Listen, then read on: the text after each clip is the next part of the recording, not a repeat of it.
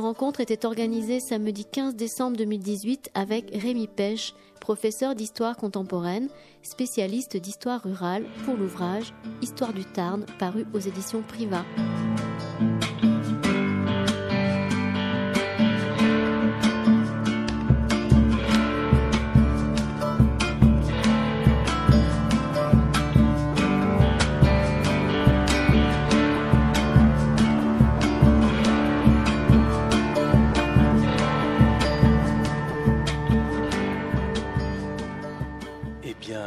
D'avoir bravé les ronds-points, le rond-point de Balma ou le rond-point de, euh, enfin les ronds-points du côté de l'est, quoi.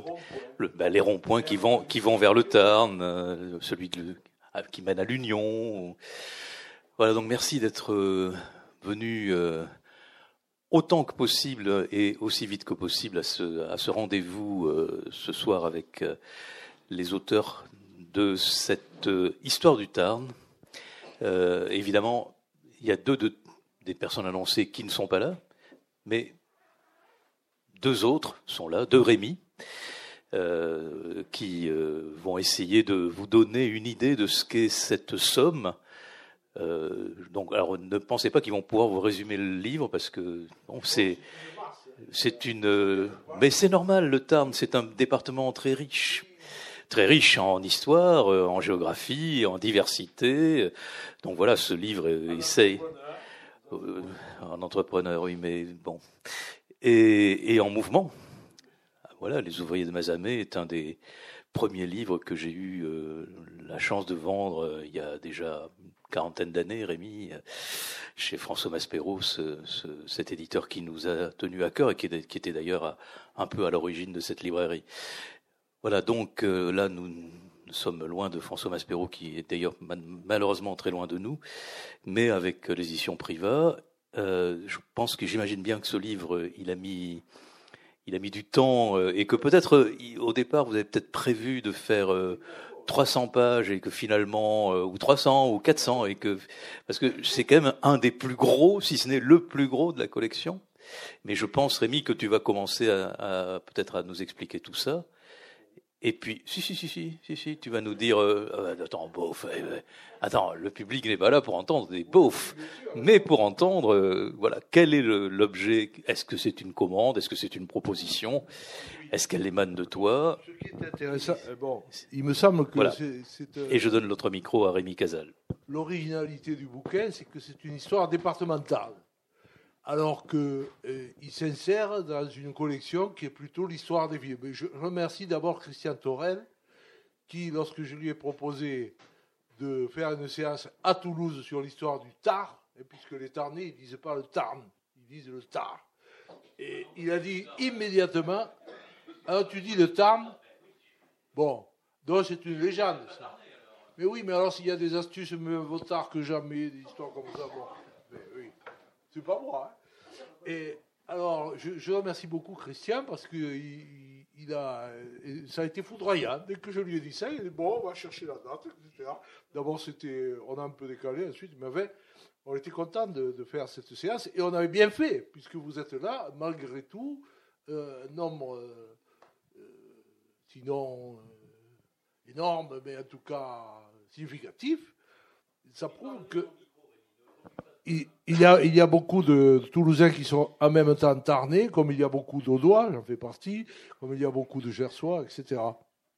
Alors, euh, comment le bouquin est venu? Oui, euh, c'est un peu une commande. Euh, avec Christian Malvi, nous avions dirigé l'histoire de Montpellier, avec des grandes difficultés là aussi, parce que la technique euh, retenue par Christian, c'était d'associer le maximum d'auteurs et de, faire, de balayer toute l'histoire avec les, spécialistes euh, les plus reconnus.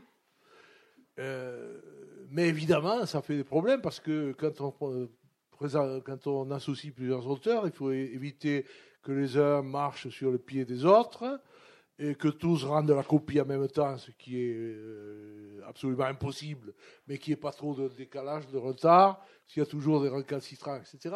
Bon, on a réussi à faire l'histoire de Montpellier. Alors, Philippe Terranque, le directeur de Priva, a dit euh, on pourrait continuer peut-être en innovant avec l'histoire du temps, euh, d'autant plus qu'il avait eu des, sollicitations, ou en tout cas un accord du conseil départemental avec euh, Thierry Carsenac, qui d'ailleurs a, quitté cette charge et a fait la, passe, on peut dire en termes de rugby, puisque Temps est un pays de rugby et le rugby a une place importante dans le bouquin, par Christophe Ramon. Et donc avec ce soutien, qui est un soutien euh, à la fois dans la diffusion et puis euh, dans l'achat d'un certain nombre de bouquins qui servent ensuite à, à diffuser l'histoire du pays et puis à accueillir aussi les invités, etc. Donc, euh, on s'est attelé à cette tâche. On a réuni 36 auteurs, je crois, Rémi, c'est bien ça. Hein? 36 auteurs, dont beaucoup sont des collègues. on a associé au maximum des jeunes hein, et des, nouveaux, je dirais, tout en gardant les anciens, dont Rémi et, moi, nous sommes parmi les plus anciens. Alors, euh, dans, le, lot, il y a beaucoup de, tarnés, j'allais dire de souches, mais cette, expression n'est pas bonne parce qu'elle sert souvent à, fortifier la xénophobie interne hein, qui existe aussi bien que la xénophobie externe. Mais enfin, euh, Rémi Casas et Christian l'ont rappelé tout à l'heure, hein, et euh, il a fait une grande partie de sa carrière sur de ses recherches sur le Tarn, même si ensuite il a diversifié euh, à la faveur de ses études éclatantes sur la guerre de 14. Bon, ensuite il y a Jean Faury, Alain Boscus, qui sont des Tarnais très, très présents, et puis bien d'autres. Hein. Et surtout, nous avons associé, on a, vu avec Christian Malvi, qui est prof à Montpellier, qu'on n'arrivait peut-être pas à, coiffer l'ensemble des, problèmes, et on a associé le directeur des archives du temps, Jean Le Potier, qui a été longtemps d'ailleurs directeur des archives de la Haute-Garonne, donc vous connaissez certainement beaucoup d'entre vous. Et voilà, on a, réussi quand même à, à faire ce bouquin dans un délai dans un délai raisonnable. On a eu la chance de pouvoir euh, l'illustrer assez bien. Il y a eu peut-être quelques couacs parce qu'il y a des illustrations qu'on aurait souhaité en couleur qui sont en noir et blanc, mais enfin, c'est pas trop grave. Et c'est un bouquin, je crois, qui, tient la route dans la mesure où il apporte euh, beaucoup d'infos à jour, hein, puisque sur chaque chapitre, il y a une bibliographie, il y a des chronologies, euh, des notes, il y en a très peu, bien sûr, puisque c'est la règle du jeu dans ce genre de bouquin. Et il y a une bibliographie extrêmement exhaustive euh, que Jean Le Potier a pu, a pu suivre et qui est, qui est passionnante. Voilà, alors moi, je, je ne sais pas comment on peut procéder. Euh, bon, personnellement, je n'ai pas fait de recherche spécifique sur le temps, sinon sur Jean Jaurès. Hein ma, grande filière tarnaise, c'est Jean Jaurès lui-même. Parce qu'autrement, moi, je n'ai pas d'attache tarnaise, bien qu'il y ait beaucoup de pêches qui sont originaires du Tarn, mais ils ne sont pas euh, de ma famille. Par contre, mon épouse, regrettée, Monique, avait, elle, de fortes attaches tarnaises, ce qui m'a souvent conduit à aller voir des cousins éloignés ou à me promener dans, cette contrée très, très attachante.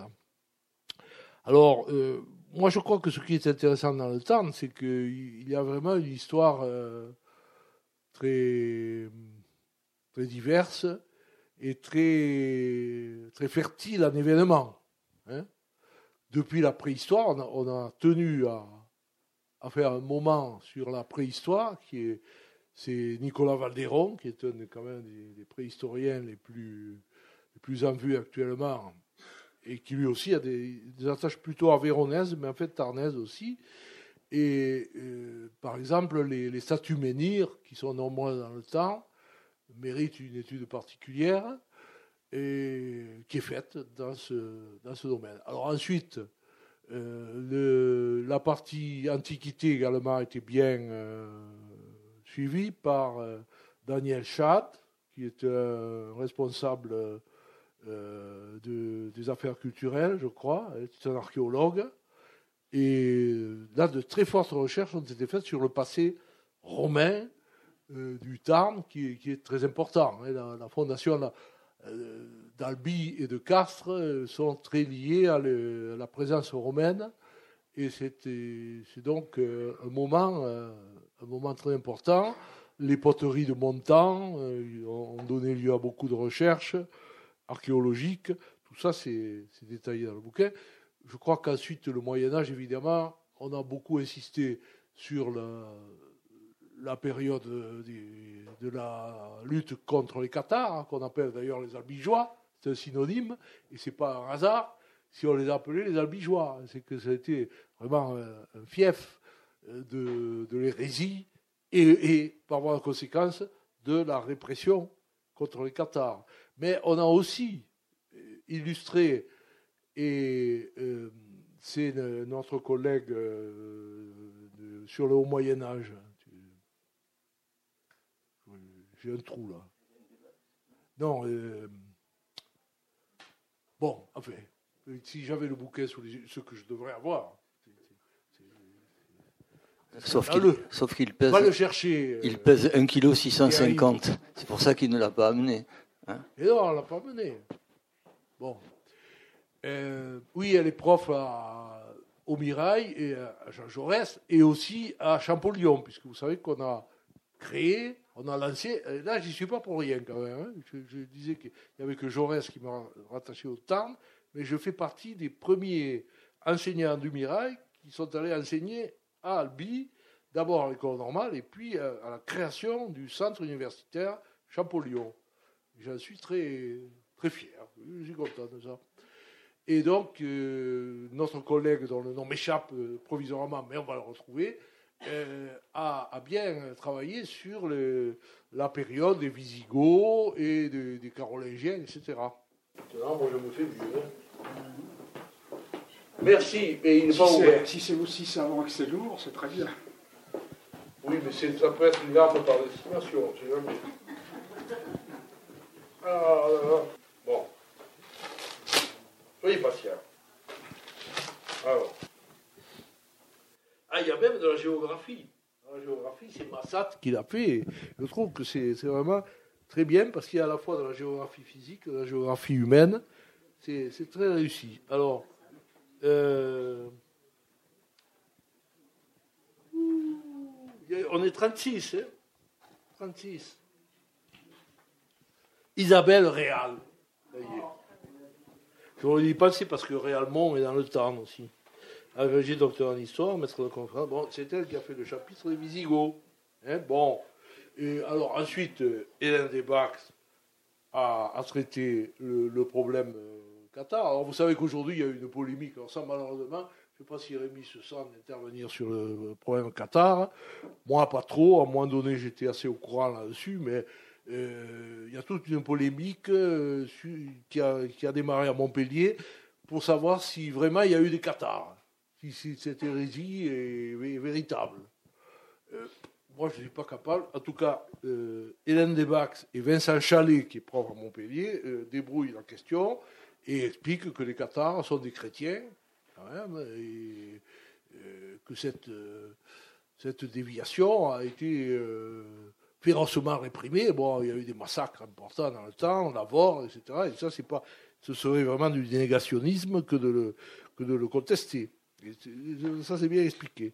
Bon, alors ensuite, il y a la période euh, du XVIe, XVIIe siècle, qui a été particulièrement brillante dans le Tarn avec les, fameux archevêques, euh, puisque Albi était depuis longtemps un archevêché, ce qui est également très important, les archevêques d'Amboise, qui ont réalisé des merveilles. c'est, une raison pour laquelle, d'ailleurs, Albi a été classé par l'UNESCO. Euh, je, comment ça s'appelle ça Patrimoine mondial. On disait les merveilles du monde autrefois, maintenant c'est ça. Quoi. Et avant Toulouse, ils nous ont brûlé la politesse. Donc, euh, le, la période du, Moyen Âge est très, très brillante à Albi, et en même temps, il y a eu des luttes euh, religieuses très importantes euh, la période des temps modernes, je voulais dire. Puisque le nouvelle, c'est pas une hérésie, c'est une, c'est la réforme qui est arrivée, et vous savez que tout le sud du Tarn est encore fortement marqué par la présence protestante. Et là aussi, des, euh, des guerres importantes qui, ont eu lieu, et avec beaucoup d'événements et, d'explications, et, et des, prolongements jusqu'à nos jours pratiquement, qui sont, qui sont bien analysés là-dedans. Bon, alors ensuite, bien sûr, on arrive à la période contemporaine, et là, nous sommes avec Rémi plus à l'aise pour en parler, puisque c'est notre euh, euh, champ de recherche qui se déroule dans cette période 19e et 20e siècle. je crois que là aussi, il y a plusieurs, euh, plusieurs collègues qui ont participé. Je pense en particulier à Jean Faury, grand spécialiste d'histoire religieuse et tarné castré d'origine, qui, qui, a, très, bien évoquer les périodes euh, euh, des restaurations, de l'Empire, de la République, et ensuite le début du XXe siècle. Hein. Alors ce qui est également notable, c'est que nous avons accordé de la place aux... Je, reviendrai ensuite sur les luttes politiques, sur Jaurès et tout ça, je laisserai la parole à Rémi. Euh, nous avons accordé de la place aux aspects, à l'histoire culturelle et artistique et je trouve que Nicole Le Potier, qui devait être là ce soir, euh, a fait un travail remarquable. Parce que le Tarn a été extrêmement fertile en, artistes et en littérateurs. Bon, Toulouse-Lautrec, évidemment, euh, est le plus connu au point de vue artistique, mais il y a également euh, d'autres, peintres, d'autres sculpteurs et, des auteurs, des, écrivains importants qui ont, marqué le Tarn. Et donc tout ça s'est traité. Et également l'histoire sportive. Alors moi j'avais très envie d'écrire sur le rugby, mais j'ai fait faire pas mal. Vous savez qu'au au Mirail, Jean Jaurès, on a été pendant quelques temps un peu à la pointe sur les recherches sur l'histoire du rugby. Non pas l'histoire anecdotique qui était souvent euh, celle des clubs euh, dans des brochures, etc., mais une histoire sociale et culturelle. Pourquoi les gens jouent au rugby? Quelles sont les catégories sociales qui participent? Et euh, un de nos jeunes collègues de Montpellier, Philippe Lacombrade, a pris ça à cœur. Parce que, alors là aussi, dans le temps, ce qui est intéressant, c'est qu'il y a de nouveau une hérésie qui se produit, c'est l'hérésie du, du rugby à 13, hein, qui, devient même plus important à un moment donné que le à 15. Alors, tout ça, c'est extrêmement euh, intéressant à analyser. Ce que je ne comprends pas, c'est que Jean Jaurès n'a jamais écrit une ligne sur le rugby. Tu sais pourquoi? Alors, il n'a pas prononcé le mot de rugby, mais il y a un texte, il n'y en a peut-être qu'un, mais il y a au moins un texte de Jaurès qui parle des sports de plein air britanniques en pleine campagne, sport de balle, et donc. Euh, ah oui, mais tu me le donneras, ce texte, parce qu'il a écrit beaucoup, Jaurès, sur la gymnastique, l'éducation physique, etc. Enfin, il y a plusieurs articles. Jaurès était un esprit universel. Hein. Léon Blum disait J'ai rencontré deux esprits universels dans ma vie, Einstein et Jaurès. Mais euh, là, je ne sais pas, peut-être il trouvait que c'était un peu violent quand même, le rugby, pour un homme de de paix, de ah, fraternité. il, ne parlait pas non plus de football euh, association. Non plus, oui, oui. Mais c'est un peu notre déception, mais bon, il ne pouvait pas non plus tout faire, hein, cet homme. Oui, alors ça me conduit à, à, parler de, du socialisme et, de, de, Jaurès. Euh, une des grandes particularités du temps, c'est que c'est un, un, pays agricole, très divers et varié, et toujours très... Euh, j'allais dire fertile, c'est pas c'est un mauvais jeu de mots, mais enfin, euh, avec des productions euh, importantes, mais c'est aussi très tôt un pays industriel. Et depuis au moins le, Moyen Âge, mais au, moment de la révolution industrielle, il y, a, un mouvement très important qui se produit en faveur de l'industrialisation.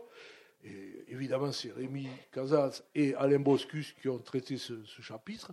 Et je crois que ça, c'est très important parce que sans cela, on ne peut pas comprendre l'éclosion du socialisme qui n'est pas que Jaurès. Hein. Jaurès, euh, d'abord, au départ, n'était pas socialiste. Et il est devenu. Et il a été l'emblème du socialisme tarnais, et puis du socialisme français, et puis du socialisme universel, en quelque sorte. Donc, je pense que cette source tarnaise du socialisme devait être analysée de façon approfondie. On a été plusieurs à écrire là-dessus, Amalvi, euh, Rémi et moi. Et donc, je crois qu'on a fait, ce qu'on a pu. Bon, euh, là, j'ai trop parlé. Je vais laisser la parole à Rémi. Euh, je, je, reprendrai peut-être pour parler de la résistance, hein, qui, marque aussi un, moment extrêmement fort. Et là, c'est Robert Fabre et Philippe Delvit qui, en ont parlé et qui, l'ont très bien euh, analysé. Et on a fait une place également à la retirade et aux réfugiés espagnols qui sont très présents dans le temps, y compris, pas quand même un hasard, si deux figures majeures de la République espagnole, Largo Caballero et Rodolfo Llopis, sont venus se réfugier, et même à la personne de Llopis, s'implanter, puisqu'il a épousé une abigeoise, il a fait souche dans le temps, c'est par hasard. Bon, voilà. Alors Rémi, je te laisse la parole. Dis ce que tu veux. oui, euh, ben, moi, de, moi de même. Alors, normalement, j'étais venu pour être dans le public, puisque je ne suis pas un des directeurs du volume. Mais bon, à l'absence de Le Potier, euh, Rémi m'a en quelque sorte obligé à, venir là, et bon, je, je le fais sans, sans, sans difficulté, il n'y a aucun problème. Euh, ce que je voudrais dire, c'est que je suis doublement content D'abord, je suis très content de ne pas être un des directeurs de volume, parce que euh, gérer 30 et quelques collègues euh, qui sont souvent insupportables, c'est pas facile. Hein. Donc tu l'as dit tout à l'heure, mais moi je le redis aussi parce que ça m'est arrivé, ça m'est arrivé d'avoir des bouquins, des bouquins à diriger, et je vous assure que c'est c'est pas facile, hein, c'est pas facile. Euh, de la patience, mais de temps en temps, il faut également pousser un peu un, coup de gueule parce que des fois, ça devient insupportable. Donc, très content de ne pas être directeur, mais très content aussi d'être un des auteurs du, volume, parce que bien sûr, le, Tarn, euh, c'est mon département de, naissance. J'ai travaillé beaucoup sur ce euh, département, ça m'a intéressé, et je suis très très content du résultat, à la fois par son son épaisseur et son poids. Donc, je vous l'ai dit tout à l'heure, 1 kg 650. C'est vraiment le, livre de, poids. Mais au point de vue des références aussi, euh, c'est vraiment un livre qui est euh, à jour, qui est complet. On pourra toujours trouver telle, telle ou telle lacune, bon, évidemment. Euh, mais il est vraiment complet. Et puis, il est très, très bien illustré. La, maison d'édition Priva a tenu à ce que on ait beaucoup d'images peut-être pas tout en couleur évidemment, mais il y en a de toutes les catégories. Et ben, j'ai contribué parce que moi je suis très sensible à l'image. Il me semble que souvent une image en dit plus que, que beaucoup de paroles. Et donc euh, je suis vraiment très content de ce bouquin. Alors moi j'ai surtout participé à l'histoire économique de ce qu'on appelle les temps modernes, c'est-à-dire à partir du 17-18e siècle et jusqu'à nos jours. Et je l'ai fait en euh, coopération avec euh, mon collègue Alain Boscus. Lui étant davantage euh, spécialisé dans l'histoire de la mine, de la métallurgie, de l'industrie lourde, donc du carmosin en gros, et moi plutôt de l'industrie textile, c'est-à-dire celle du sud du Tarn. Et on a bien travaillé ensemble en commun, chacun a pris une partie et puis on a fondu l'ensemble, on a repris pour que ça fasse quand même une unité. Et je pense que dans les chapitres sur l'industrie, euh, vous ne reconnaîtrez pas l'un ou l'autre parce qu'on a vraiment fondu euh, nos, textes. Alors, histoire économique n'est jamais toute seule, évidemment, il y a le social aussi. On a, ouais, on a beaucoup travaillé sur le social. Mais comme tu disais, euh, avec cette dimension religieuse cette dimension de l'existence dans le sud du Tarn d'une importante minorité, minorité certes, mais importante minorité protestante, et le fait que ce sont souvent les notables protestants qui sont à la tête de l'industrie euh, dans le sud du Tarn, alors que la main-d'œuvre venant des campagnes est principalement euh, catholique, donc ça fait euh, une situation extrêmement complexe. Mais justement, quand c'est complexe, c'est vraiment intéressant de ne pas simplement le survoler, mais de l'étudier d'assez près. Alors, bon, aussi, euh, puisque j'ai pas mal travaillé sur la guerre de 14, on m'a confié là le chapitre euh, intitulé, je crois, Les Tarnés dans la, guerre, quelque chose comme ça, ou la Grande Guerre des Tarnés. Enfin, mais il y avait le mot Tarné, parce que ce qui m'intéresse, moi, dans euh, la guerre de 14, c'est pas les grands, les grands actes diplomatiques ou militaires qui sont connus par ailleurs, donc on n'a pas besoin de les reprendre, mais comment les, gens locaux ont vécu soit sur le front, dans le cas des, mobilisés, des soldats mobilisés, soit à l'arrière pour les civils, et les civils, bien sûr, les, femmes. Et comme j'avais euh, trouvé, euh, après Louis Barthas, qui n'est pas un tarné, qui est un audois, mais euh, après Louis Barthas, j'ai trouvé beaucoup de témoignages écrits par des tarnés, j'ai pu les, utiliser très largement dans, dans ce bouquin-là. Voilà, ma participation est donc assez limitée, mais je vous expliquer pourquoi je me retrouve ici alors que je devrais être dans le public. Voilà, bon, qu'est-ce qu'on pourrait dire euh, On n'a pas du tout négligé des, aspects comme par exemple la gastronomie et l'œnologie. Je me suis un peu chargé parce que j'avais quand même pas mal potassé sur le vignoble de Gaillac, hein, où j'ai beaucoup d'amis et de connaissances, et j'avais écrit dessus. Et puis la gastronomie, j'ai découvert pas mal de choses aussi. Mais maintenant, il va falloir que j'aille faire des travaux pratiques parce qu'il y a des restaurants assez fameux dans le Tarn. Et c'est intéressant ça aussi. Quoi. Euh, Jean Jaurès s'est intéressé aussi au, classement des vins, les vins de Gaillac, et les articles qu'il avait donnés à la dépêche, puisque c'est un sujet un peu régional, sont extrêmement intéressants sur la, la méthode, la démarche de Jaurès quel que soit le sujet, Jaurès allait au fond du dossier, allait au fond des choses, étudier à fond le dossier. Aussi bien quand il s'agissait de savoir comment allait se dérouler la future guerre qui était en train d'arriver en 13-14, que pour une question euh, peut-être moins importante que celle des vins de Gaillac. Ça, moi, ce qui m'a frappé dans Jaurès, c'est ça. C'est un homme qui ne disait rien s'il n'avait pas étudié les dossiers, et qui donc étudiait les dossiers à fond. Bonjour.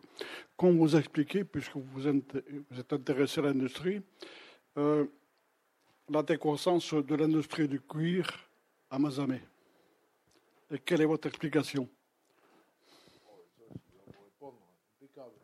Bon, c'est. Alors, l'industrie de Mazamé est quelque chose de très complexe, puisque au départ, euh, depuis le XVIe siècle, euh, c'est une industrie textile absolument traditionnelle. Hein, euh, c'est-à-dire on prend de la laine et avec la laine on fait des tissus qui au début sont en petite quantité et en qualité assez médiocre. Et puis petit à petit, il y a un progrès euh, à la fois quantitatif et qualitatif qui fait que vers 1850, au milieu du 19e siècle, Mazamet est considéré comme l'aile-bœuf du Sud donc légal d'une grande ville industrielle du, nord de la France, mais toujours dans l'industrie textile la plus traditionnelle. À côté de ça, dans une autre ville tarnaise qui est Grouillet, on travaille le cuir, mais uniquement le cuir. Les, deux villes à cette époque-là sont totalement dissociées. Et puis, la grande idée des Mazamétains, ça a été vers 1850, euh, ils étaient en pleine expansion et ils avaient besoin de matières premières. Et donc, la grande idée, c'est d'aller acheter peaux de moutons qui étaient tués pour la boucherie ou qui étaient morts d'épidémie dans les grands pays d'élevage euh, donc de, millions de bêtes. la mondialisation. C'était la, Mazamé a, vécu de la mondialisation. Ils sont allés chercher donc ces peaux de moutons en Argentine d'abord, puis un petit peu dans toute l'Amérique du Sud, puis en Afrique du Sud et plus récemment en Australie, en Nouvelle-Zélande, donc dans tous les grands pays de l'hémisphère sud où il y avait d'énormes troupeaux de moutons. Donc l'idée, c'était ça. On, s'intéresse à la laine, on achète ces peaux de moutons qui étaient très très bon marché, puisque c'était du rebut. C'était du rebut. Et euh, on les amène à Mazamé, et dans un premier temps, le cuir n'intéressait pas, on le détruisait, on récupérait la laine, et puis on s'est aperçu quand même que on pouvait aussi récupérer le cuir, et par un système euh, bon, je ne vais pas vous le raconter en détail, mais si vous le souhaitez, on peut, on peut le faire. On a réussi à détacher la laine du cuir sans abîmer le cuir et en sortant toute la laine, c'est-à-dire y compris celle qui était dans le derme. si vous, si vous euh, faites, euh, comment dire, vous prenez un, mouton vivant et vous coupez la laine sur le, sur le dos, vous laissez dans, dans les pores une partie de la laine. Si le mouton est mort, vous avez la peau, vous pouvez tirer toute la laine, donc ça fait un gain de 10% à peu près de, quantité de laine. Voilà leur système. Et donc ils ont développé ça et petit à petit, ils se sont aperçus que c'était une industrie, la séparation de la laine du cuir, une industrie qui rapportait beaucoup plus que l'industrie textile traditionnelle. Et donc, la plupart des grands industriels, presque tous, se sont reconvertis dans une activité qui s'appelle le délainage, le délainage des peaux de mouton. Et à ce moment-là, à Mazamé, on ne fabriquait presque plus de tissu, mais on fabriquait deux matières premières, la laine, le cuir. La laine était envoyée euh, dans le nord de la France, à Bradford en Angleterre, un peu partout, plus tard en Italie, enfin bon. Et le cuir était envoyé à Groyer, qui était proche de, de Mazamé, même si les transports n'étaient pas faciles. Hein. Aller de Mazamé à Groyer, c'est pas toujours facile. Bon. Et puis les Mazamétains ont développé aussi l'industrie du cuir sur place, puisqu'ils avaient cette matière première. Et ça, ça a duré ça a duré jusque vers 1980 et à partir de 1980, ça a commencé à décliner, euh, à la fois par la concurrence des pays à bas prix de, main-d'œuvre, hein, la Chine en particulier, et aussi parce que euh, était un fournisseur de matières premières à l'industrie européenne. Et à partir du moment où l'Europe s'est désindustrialisée, où les grandes industries textiles et autres sont allées en Chine, il était absurde de faire partir des peaux de mouton d'Australie pour les amener à Mazamé, les délainer et renvoyer le cuir et la laine en Chine. Les Chinois ont acheté les peaux directement en Australie. Et donc cette industrie-là a décliné. Et aujourd'hui, il n'y a plus un seul délainage à Mazamé. Plus un seul. Il reste deux ou trois entreprises textiles et deux mégisseries peut-être. Et à Grouillet, qui a décliné aussi, mais il reste quand même un certain nombre de mégisseries euh, actuellement. Le, pour s'en sortir, aujourd'hui, dans le travail du cuir ou de la laine, il faut viser le haut de gamme. C'est le seul, moyen de s'en sortir. Bon, j'ai été assez bref. mais oui, mais c'est quelque chose tu connais par cœur. Je dirais même de famille, puisque ton papa était déléneur, était ouvrier euh, mais c'est mon grand-père qui était, mon grand-père et ma grand-mère qui étaient ouvriers déléneurs. Tu peux en parler savamment. Et, et mon père était employé de bureau, donc.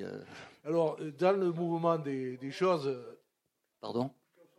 Oui, mais l'explication locale, je peux vous la donner. C'est une explication absolument légendaire qui consiste à dire en 1951, euh, on a célébré à Mazamé le centenaire de l'arrivée de la première peau, euh, bon, le centenaire.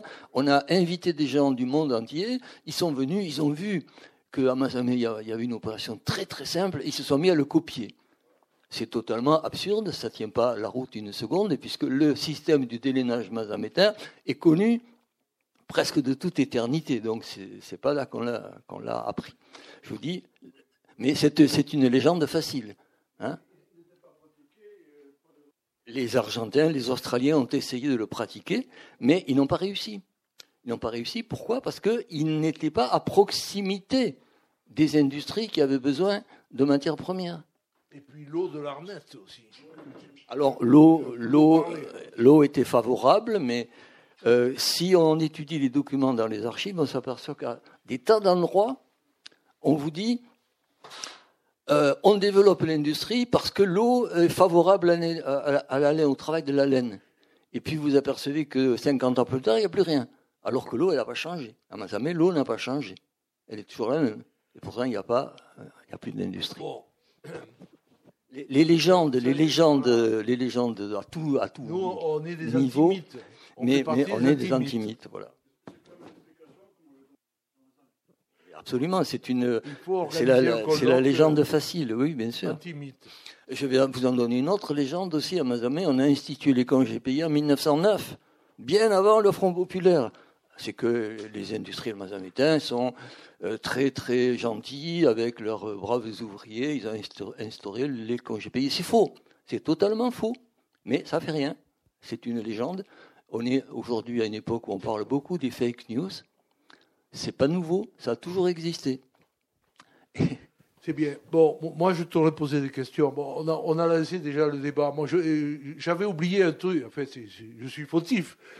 On parle beaucoup de l'occitanisme et de l'occitan dans le Tarn. Le Tarn a eu la chance d'avoir une grande unité linguistique, ce qui n'est pas du tout le cas euh, de la Haute-Garonne, par exemple. Vous avez le dialecte gascon d'un côté, dans le Comminges, et le dialecte euh, euh, languedocien dans le Lauragais et ailleurs. Donc une grande unité, et donc il a, il a eu beaucoup de, fertilité en matière de production de poésie depuis le XVIe siècle, etc. Et dans les débats entre les faits libres et les occitanistes, il y a eu des occitanistes très importants dans le temps. Euh, on parle beaucoup de la poétesse Louise Apollin, par exemple. Je crois que c'est intéressant de voir. Il y a eu deux euh, grandes réunions de faits libres dans le temps. Et dans la deuxième réunion, en 1934, moi je l'ai découvert, la graphie euh, officielle, la graphie des troubadours, a été consacrée par les faits libres, ce qui est quand même assez étonnant. Bon, alors moi sur Mazamé, là j'aurais posé une question à Rémi, et puis je vais vous donner la parole à tous il y a eu, tu as, bien décrit le mouvement des peaux, des, euh, de la laine, du cuir, tout ça, mais ce qui était évidemment très intéressant à observer, c'est le mouvement de l'argent. Il est arrivé beaucoup d'argent, madame.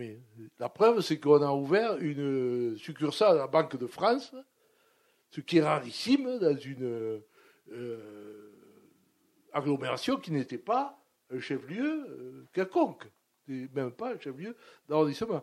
Donc ça prouve qu'il y avait beaucoup d'argent. On dit, mais là aussi peut-être il y a des légendes, que certains grands industriels de Mazamé avaient des collections de tableaux avec des Bruegel, par exemple, et autres. Ça, je ne sais pas si c'est vrai. Hein.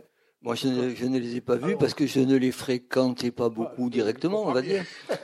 Sinon, dans, mes recherches, euh, euh, ceci dit, ils ont toujours été extrêmement coopératifs, ceux avec qui j'ai travaillé. il y a eu des gens que tu as bien mis en évidence, comme Albert Vidal, ou qui étaient des hommes de progrès et, de, d'engagement politique euh, et, moral et, sociétal très important, ou Cormouloulès, qui a été le fondateur de, la Ligue des droits de l'homme, je crois. Vous savez, bon, c'est pas rien, ça, quand même. Hein. ça n'empêchait pas les, ouvriers, évidemment, de, euh, de voter contre eux aux élections. C'était possible. Euh, mais moi, la question que je t'aurais posée, c'est euh, comment se fait-il qu'il ait été si réactif et si inventif pendant longtemps euh, Quand le déclin est arrivé, ils, n'ont pas réussi à, investir dans un autre secteur? Et eh ben, ce qui s'est passé à Castres avec les laboratoires Fabre ne s'est pas passé à Madamé oui, alors il faut, il faudra pas, il faudra pas ne, parler que de Mazamé, donc on va, juste, juste euh, liquider cette question. Oui, ben, euh, un, de mes thèmes de prédilection concernant Mazamé au XVIIIe et au XIXe siècle, c'était à la fois l'esprit, l'esprit d'entreprise et euh, un néologisme que j'ai forgé. J'ai parlé de la conscience de place. Alors c'est un terme qui n'a pas plu parce que les marxistes ont pensé que je me moquais d'eux, la conscience de classe, hein, conscience de place, et les anti-marxistes ont cru que j'étais marxiste. Donc ça n'a pas, pas pris. Mais c'est un terme très très intéressant, la conscience de place. C'est-à-dire, chaque industriel travaille au mieux en pensant non seulement à lui, mais en pensant aussi à l'ensemble. Parce que quand on constitue une place industrielle, on a un poids économique même un poids mondial. Dans les années 1930, par là, 31, euh, le gouvernement australien a voulu imposer une taxe sur la sortie, donc sur l'exportation des peaux de mouton. Les Mazamétains se sont réunis, ils ont dit si dans ces conditions on n'achète plus.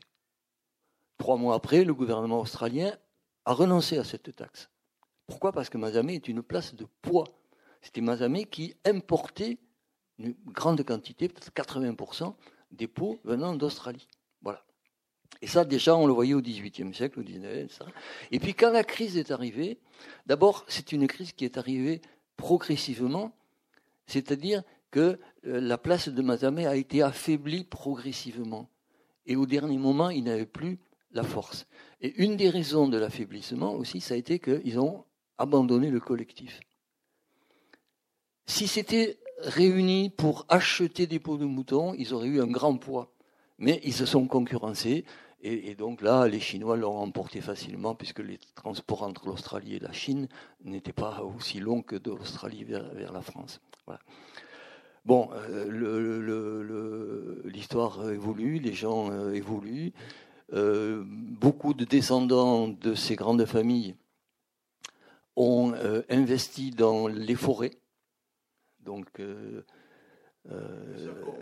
il y a la famille Cormoul-Soulès qui possède, ou les différentes branches de la famille qui possèdent beaucoup de forêts dans la région. Et puis quand même, il y a une des branches Cormoul-Soulès qui est revenue après être partie un petit peu euh, aussi dans le cadre d'une mondialisation euh, pour faire des, des, des, des entreprises d'achat et de commerce de café avec les pays tropicaux. Ils sont revenus s'installer à Mazamé et ils ont fondé une maison qui s'appelle maintenant Mengis, et qui fournit des trucs absolument euh, étonnants. Il fournit des produits pour l'apéritif. Des paquets d'olives, des, cacahuètes, etc. Cacahuètes qui viennent en masse d'Argentine, il y a encore euh, comme les peaux de mouton autrefois. Et cette euh, entreprise qui a commencé avec une dizaine d'ouvriers, elle en est actuellement à 200 ouvriers. C'est un, des grands succès de la région. Ça n'a plus rien à voir avec euh, la laine ou la peau ou le cuir, hein, mais c'est une activité qui marche, qui marche très très très bien. J'ai plus les chiffres en tête, mais je les donne dans, le bouquin. Ils vendent, ils, achètent en Argentine, ils vendent dans le monde entier. Ils font exactement comme faisait autrefois dans le cas du délainage.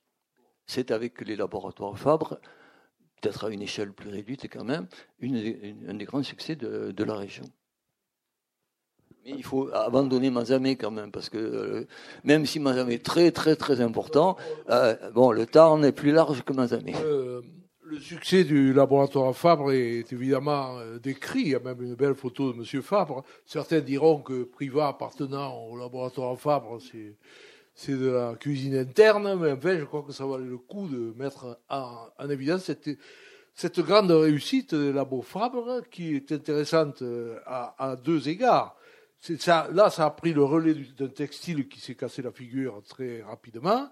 Et puis surtout, Fabre a insisté pour garder les emplois sur place.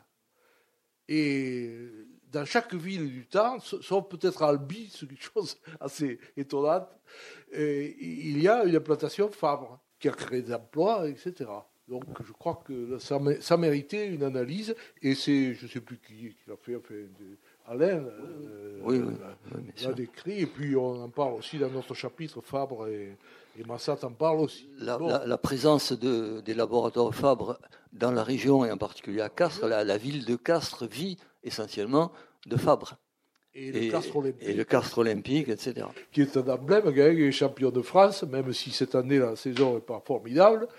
C'est une belle équipe de rugby. Et c'est un emblème. Ce qui est intéressant de remarquer, c'est le parallélisme entre les succès économiques et les succès sportifs. Dans le cadre du professionnalisme, il faut, il faut de l'argent pour faire vivre une grande équipe euh, sportive. Oui, oui. Sinon, on vous attend pas. Il y avait entre deux mêmes euh, diplômes, par exemple, s'il y en avait un de, sport, euh, un de sportif, il embauchait en priorité le Oui, bien sûr. c'est ce qu'on appelle le mécénat. mécénat. Oui, oui, oui, mais... En général, ça marche, la prospérité euh, du sport et celle des, entreprises. Et, oui.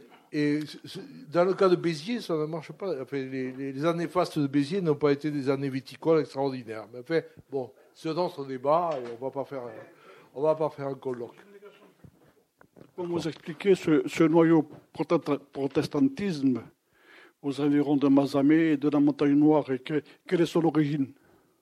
Ben, L'origine l'origine des protestants dans la région montagne noire, Mazamé. Ah ben, c'est un peu éloigné d'Albi, où l'Église avait des positions à la fois par l'archevêché et par des, ordres religieux. Euh, peut-être qu'il y a eu là une faille dans le, dans le contrôle euh, physique des, des gens qui, qui, fait que l'hérésie cathare a pu, a pu se développer. Voilà. Alors pour, pour le protestantisme, ça développé. oui, hein. pour le Charles- protestantisme, il faut le voir, je crois, à deux niveaux. Il faut se demander comment il est arrivé et ensuite comment il a subsisté. Ce sont deux questions qui il- se complètent. Il n'y a pas de lien entre les cathares et les protestants. hein. Non, non. Alors, il, il est arrivé parce qu'évidemment, c'est une époque où l'Église catholique était très controversée et donc il y avait des idées nouvelles qui circulaient. Or, les, les marchands fabricants du sud du Tarn de l'industrie textile circulaient beaucoup, allaient vers la vallée du Rhône et revenaient avec des livres et des idées. Donc c'est comme ça, c'est comme ça que le protestantisme s'est installé. Et il s'est installé un peu partout. Mais comment il a fait pour résister? Et là, c'est évidemment l'éloignement des grandes villes qui étaient tenues par le pouvoir catholique, l'éloignement d'Albi, l'éloignement de Toulouse aussi. Bon, Toulouse est une ville où le protestantisme a été vraiment euh, liquidé euh, assez, assez facilement. Voilà. Oui, la, la montagne refuge, Ah oui, oui, bien sûr. refuge, et qui a joué également pour les Juifs. Et il y a toute l'aventure des Juifs de Laconne, et également ce qui est étudié, euh, il y a eu des bataillons juifs euh, dans la résistance, ce qui, est un phénomène absolument extraordinaire. Des éclaireurs, oui. Ça s'est développé de Ronville. S'il vous plaît, oui. Monsieur. Euh, bon, euh, simplement pour enchaîner par rapport au cas précédent, mais j'ai une autre, une autre préoccupation. Euh, à César était un pastellier protestant. Et le pastel était plus dans le Tarn actuel que dans la Haute-Garonne. Donc il y a une, une influence très forte. Je ne sais pas si. Oui, bon. Alors, ma, ma préoccupation, c'est. Vous parlez du Tarn. Je connais bien, j'ai passé ma jeunesse, j'ai épousé une Tarnaise. Euh, mais pourquoi le Tarn À part la rivière? C'est-à-dire qu'on a créé un département. Euh, moi, j'ai passé beaucoup d'années à Dourgne, deux marchés locaux, Revel, puis Laurent. Puis Laurent, le Tarn, Revel, la Haute-Garonne. Où est la frontière? Oui, mais il y a toujours Alors, des euh. Est-ce que, avant la Révolution française, il y avait une identité tarnaise? Euh, il y avait, Vous voyez ce on que a je veux dire? additionné- Il y a- On a additionné trois évêchés, euh, presque euh, exactement. Oui, il y a eu quelques Hein? rectifications. Voilà, les trois, les trois diocèses Alors- qui sont à la fois des diocèses religieux, mais aussi sous l'Ancien Régime, on parlait de diocèses civils, Civil, oui. et les diocèses religieux et civils avaient à peu près les mêmes frontières, pas toujours parce que c'était très compliqué sous l'Ancien Régime, si. mais voilà. Et ah, si je me souviens bien, Revel appartenait au diocèse de Lavore sous l'Ancien Régime. Donc, il y a eu et puis il y a eu des, arrangements, des arrangements. Je te donne ci, je prends ça. Voilà, il y a eu quelques arrangements aussi avec euh, l'Hérault. Euh, Oui. la, la petite ville industrielle aussi de la Bastide de Rouerou, qui est juste à la limite, qui est à côté Tarnais, mais à la limite avec l'Hérault, était autrefois dans le diocèse de Saint-Pons. Et au XIXe siècle, les gens de ce- cette petite ville ont réclamé le, ré- le- le rattachement à, à Saint-Pons, qu'ils n'ont pas, euh, qu'ils n'ont pas obtenu d'ailleurs. Donc, si, si je vous comprends bien, la création de ces départements, de celui-là, disons, est d'origine religieuse. Non, non, pas du tout. non. Non, non. Non. Je- il faut parler. Non, non, il faut parler de diocèse civil. Une, C'est circonscription une circonscription fiscale, administrative, exactement. Voilà. Euh, il y a sous l'ancien régime, il y a euh, le, le- le représentant du pouvoir royal, c'est l'intendant. Il est à Montpellier, puisque c'est très très compliqué l'administration de l'ancien régime. superposé. Il y a, On parle il y a- du millefeuille actuel, mais il y était. Voilà. Il y a deux, deux provinces, deux capitales, euh, mais qui sont en Languedoc. Alors il y a le Haut-Languedoc, le Bas-Languedoc. L'intendant siège à Montpellier, pas à Toulouse, mais le Parlement siège à Toulouse, pas à Montpellier. C'est très compliqué. Mais comme ce sont des subdivisions énormes, l'intendant ne peut pas être partout, donc il a des subdélégués, on dirait l'équivalent de sous-préfet, si vous voulez. Il y a des sous subdélégués égale sous-préfet. Donc il y en a un à Albi, il y en a un à Castres, il y en a un à Lavore. Voilà. C'est ce, qui- expliquerait, lors de la création du canal du Midi, que la première idée de créer le canal, c'est de relier euh, euh, son- le, canal qui venait de, de Narbonne, par, euh, en passant par Sorèze, et le- en utilisant le canal des consuls, et en allant jusqu'à Lavore. Enfin, rejoignant le Tarn, je ne sais plus où exactement. C'est-à-dire qu'on ne passait pas Oui. par Toulouse Il y a Parce toujours qu'il y des avait une problèmes français. circonscription. oui. administrative qui permettait Mm. de- de- de- d'avoir une continuité à travers le Tarn. Oui, alors pour, pour le canal, là aussi, c'est très compliqué parce qu'il fallait euh, tenir compte du relief, bien entendu, euh, mais il fallait tenir compte aussi des volontés locales. Euh, je prends un exemple non tarné, mais qu'on connaît bien, c'est l'exemple de Carcassonne. Lorsque Riquet a construit son canal, les Carcassonnais n'en ont pas voulu. Et donc le canal est passé à 5 euh, ou 6 kilomètres de Carcassonne. Napoléon Ier. Et plus tard, ils se sont aperçus quand même, les, les négociants euh, notables de Carcassonne se sont aperçus que c'était une aberration.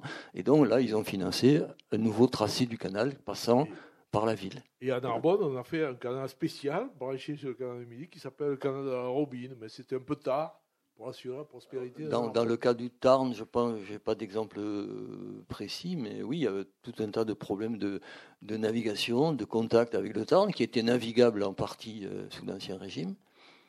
Et euh, je sais qu'au XIXe siècle, il a été question de, le, de rétablir la navigation sur le Tarn. Bon, puis il y a le chemin de fer qui est arrivé, donc c'était moins intéressant. Il y a aussi le réseau de chemin de fer qui est étudié, qui a été très important, évidemment, à l'époque de la révolution industrielle, puisqu'il fallait absolument brancher les, mines de Carmaux sur le, sur le réseau ferré. Et c'était compliqué là aussi parce qu'il y avait deux compagnies. Hein. Je crois qu'il y avait le, Paris-Orléans et puis euh, la compagnie du Midi qui se sont euh, dans le temps.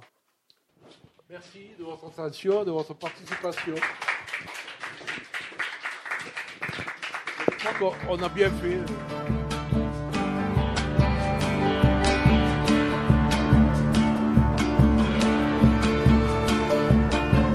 Vous avez écouté une rencontre à la librairie Ombre Blanche samedi 15 décembre 2018 avec Rémi Pêche, co-auteur et co-directeur de l'ouvrage Histoire du Tarn aux éditions Priva, sous la direction de Christian Amalvi, Rémi Pêche et Jean Le Potier.